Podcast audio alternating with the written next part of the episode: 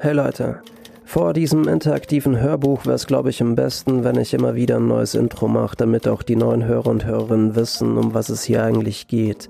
Bei Behind My Thoughts entscheidet ihr den Verlauf der Story mit.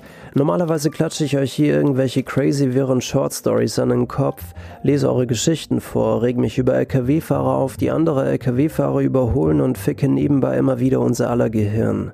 Eigentlich ist es ja ein Literaturpodcast für die neue Generation, von Working Class bis hin zu Studenten, die jeden Euro fünfmal umdrehen müssen, während die reichen Kids sich Instagram-Likes kaufen und bei 10.000 Followern gerade mal 40 Likes auf ihren Fotos haben. Die konservative Verlagswelt hat es ja mittlerweile schon aufgegeben, die jüngeren Menschen zu erreichen. Es heißt, sie lesen nicht mehr, starren lieber auf ihre Smartphones, bla bla bla. Vielleicht aber gibt es für sie einfach nicht genügend Gründe zu lesen. Natürlich gibt es das, aber was ich damit sagen will, anscheinend motiviere ich hier wirklich viele Menschen zum Schreiben.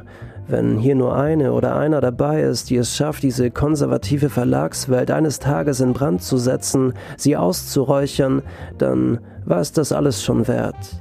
Alles, jedes Wort, das ich hier schon geschrieben habe. Und sollte ich schon im Grab liegen, dann garantiere ich euch, dass ich darauf unanieren werde. Zeitlich, weil ich glaube, da ist mehr Platz in so einem Grab. Wie auch immer. Jetzt folgt Kapitel 2 des interaktiven Hörbuchs, bei dem ihr den Verlauf der Geschichte mitentscheidet. Auf Instagram gibt es immer eine Woche danach ein Voting. Mein Account heißt Merlin in Berlin und jetzt viel Spaß beim Hören. Adios.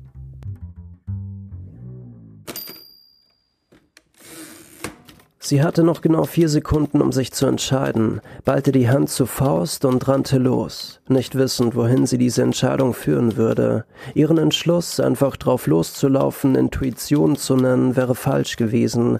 Wohl eher war es ein Akt der Verzweiflung, denn die Visionen der Zukunft waren für sie ein Fluch, eine Bürde, die ihr auferlegt wurde, ohne dass sie sich dafür entschieden hatte.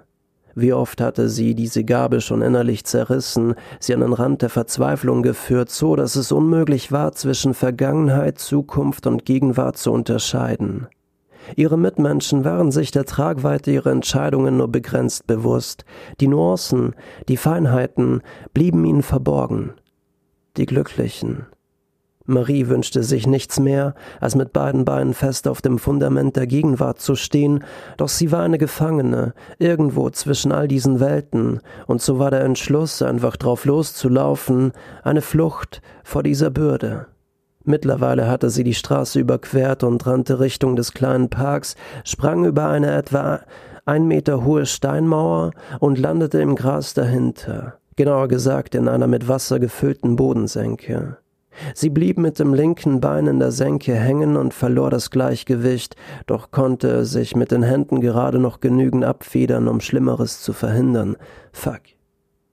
All die anderen Möglichkeiten, all die anderen Optionen mit der jeweils einhergehenden Zukunft waren mittlerweile verblasst und in der Gegenwart abhanden gekommen. Die Zukunft des Taxifahrers, des Bettlers, Kassierers, Zeitungsverkäufers und der jungen Frau waren mittlerweile eine andere geworden.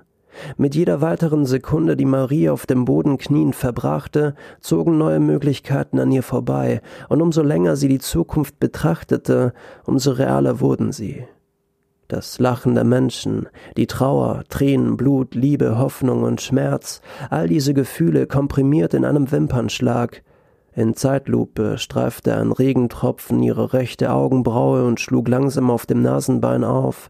Kein anderer Mensch hätte diesen Zustand verkraftet, sie aber hatte sich mittlerweile daran gewöhnt, so gut es ging. Heute Abend schien auch sie daran zu zerbrechen. Ich muss weiter, ich darf nicht aufhören, ich darf nicht, Sie richtete sich auf und rannte tiefer in den Park hinein, nicht wissend, was sie darin zu finden erhoffte. Sie musste in Bewegung bleiben, denn nur so konnte sie den Raum der Vision begrenzen, nicht hinhören, nicht hinsehen, versuchen, sie zu ignorieren, all diese Stimmen und die ihr fremden Gesichter. Noch immer regnete es in Strömen, die Dunkelheit legte sich mit jeder neuen Sekunde noch schwerer über die Stadt, und der spärlich beleuchtete, beinahe menschenleere Park schien ihre einzige Rettung zu sein. Das weiße Rauschen des Regens hörte sich an wie das alte Funkgerät eines schiffbrüchigen Seglers, dessen Notruf im Nichts nach Rettung suchte. Dieses Nichts war ihr Ziel. Nach etwa vier Minuten erreichte sie das Zentrum des Parks, genauer gesagt einen alten, aus roten Ziegeln gebauten Brunnen, der von den ersten Siedlern Manhattans erbaut wurde. Der Regen ließ das angestaute Wasser des Brunnens überlaufen. Marie betrachtete das angesammelte Wasser am Boden, wischte sich die dicke, auf der Stirn klebende Strähne aus dem Gesicht und näherte sich dem Brunnen. Ich kann es nicht mehr, ich kann es nicht mehr, ich kann es nicht mehr. Sie wiederholte diese Worte immer wieder, doch im Gegensatz zu einem beruhigenden, sich rhythmisch wiederholenden Mantra schienen diese Worte sie nur noch weiter aufzuwühlen. Auch wenn sie schon dutzende Male das Gefühl hatte, keine Kraft mehr zu besitzen, so machte sie trotzdem weiter, gab nicht auf, glaubte daran, dass ihre Gabe, das Schicksal der Berührten, einen höheren Sinn hätte, eine Bedeutung und nicht nur reiner Zufall, eine Laune der Natur, eine Mutation. Doch dieser Glaube war ihr nun ab abhanden gekommen. Ich kann das nicht mehr, ich kann das nicht mehr. Der Regen wurde stärker. Die schweren Wolken leuchteten in der Dunkelheit immer wieder auf, und die darin entstandene elektrische Spannung breitete sich über die Luft aus, legte sich wie ein Schleier über den Park, sammelte sich innerhalb von ein paar Millisekunden und entluden sich auf dem Boden neben ihr. Marie verlor das Bewusstsein, sackte zusammen und fiel auf das raue Kies. Für ein paar Sekunden hörte ihr Herz auf zu schlagen, und das Blut in den Venen und den Adern kam zum ersten Mal in ihrem Leben zum Stillstand, Stille, Leere. Sogar in ihren Träumen suchte die Zukunft sie heim, doch nun war sie zum ersten Mal verstummt. Keine Gesichter, keine Stimmen, keine Entscheidungen, Ruhe. Es hatte schon vor ein paar Stunden aufgehört zu regnen. Ein Großteil des Wassers war bereits im Boden versickert, und am Horizont kämpften sich die ersten Lichtstrahlen durch die letzten kleinen Wolken. Marie erlangte wieder das Bewusstsein, sah sich um und bemerkte, dass an der Stelle neben ihr, an welcher der Blitz eingeschlagen hatte, das Kies schwarz verfärbt war. Sie hatte Glück gehabt und nur einen kleinen Teil der elektrischen Ladung abbekommen, doch dieser reichte schon aus, um ihren Körper lahmzulegen. Sie richtete sich auf und lehnte sich mit dem Rücken an die roten Ziegelsteine des Brunnens. Mittlerweile war ein Großteil des Wassers darin abgeronnen und der angesammelte Müll auf dem Grund des Brunnens war zum Vorschein gekommen.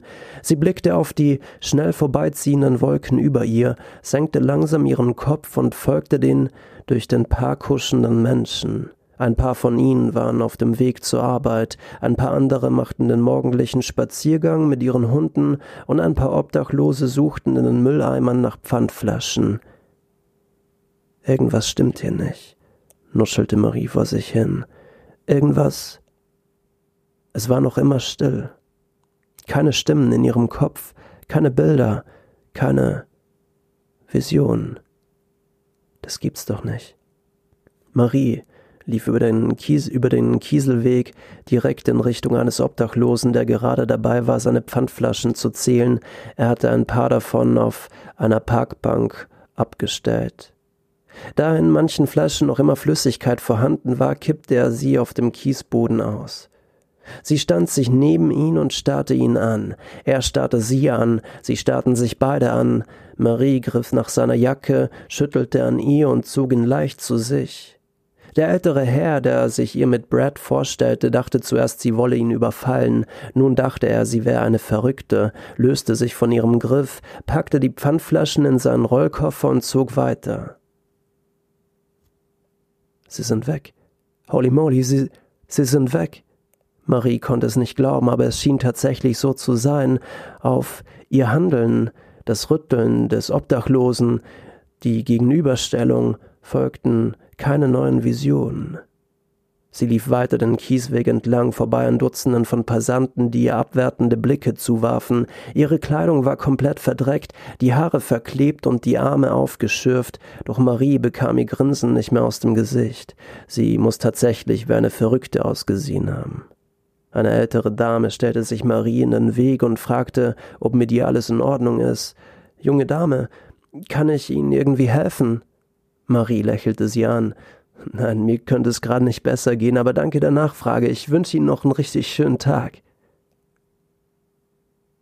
Marie ging weiter durch den Park in Richtung Parktor, Richtung U-Bahn, rannte die Treppe hinab, streifte immer wieder ein paar Passanten und es geschah weiterhin nichts. Sie wusste, dass sie schon mit jedem kleinen Rempler die Zukunft des Individuums verändern würde, doch es nicht zu sehen, nicht zu wissen, welche Konsequenzen darauf folgen würden, war mit Abstand das erlösendste Gefühl, das sie jemals verspürt hatte. Mit quietschenden Bremsen fuhr die Bahn ein, die Türen öffneten sich, noch immer konnte sie ihr Glück kaum glauben. Endlich konnte sie leben, die Dinge tun, die andere taten, endlich einen Job suchen, Freunde, Familie, Glück, das alles schien endlich in greifbarer Nähe zu sein. Nie wieder Dr. Robbins. Dr. Robbins. Ihren Namen zu sagen fühlte sich komisch an, noch eigenartiger war der Zwang, den Namen sagen zu müssen, den Namen aussprechen zu müssen. Dr. Robbins. Die kleinen Signallampen der U-Bahn begannen zu blinken, das Zeichen, dass sich die Türen gleich wieder schließen würden. Marie wollte einen Schritt nach vorne machen, rein in die U-Bahn, direkt zu ihrer Wohnung, rein in die warme Dusche. Als die U-Bahn einfuhr, stellte sie sich vor, wie sie sich danach frische Kleidung anziehen würde, um anschließend ein neues Kapitel in ihrem Leben zu beginnen. Doch nun konnte Marie sich nicht mehr bewegen. Der Zwang, Dr. Robbins Namen zu sagen, war noch immer da. Dr. Robbins. Die Türen schlossen sich und auf das Losfahren der U-Bahn folgte die wohl heftigste Vision, die Marie jemals hatte. Sie sah vor sich einen Feuerball, mehrere gewaltige Explosionen, dumpfe Schreie. Marie befand sich vor dem großen Fenster in Dr. Robins Arztpraxis und blickte auf die vor ihr in Flammen aufgehende Stadt. Auf den Straßen darunter rannten die Menschen kreuz und quer wie kleine Ameisen über die brennenden Straßen. Die Gebäude der Stadt stürzten nacheinander ein, der Himmel war rot gefärbt. Marie spürte die Hitze in ihrem Gesicht, als würde sie direkt vor einem Lagerfeuer stehen, das mit jeder neuen Sekunde an Temperatur gewann. Sie spürte, wie das Fleisch auf ihren Knochen zu brennen begann und sich langsam von ihrem Skelett löste. Dr. Robbins stand neben ihr und wiederholte eine Zahlenfolge.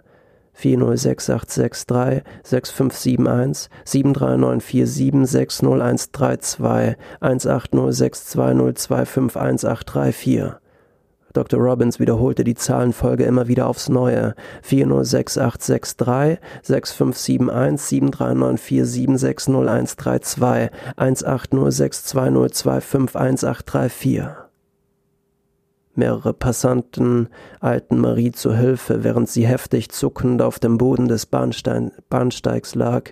Aus ihrem Mund floss weißer Schaum, die Augen blutrot und der Atem flach. Ihre Hände und Finger waren stark verkrampft, so dass sich ein paar der Fingerknochen aus den kleinen Gelenken lösten.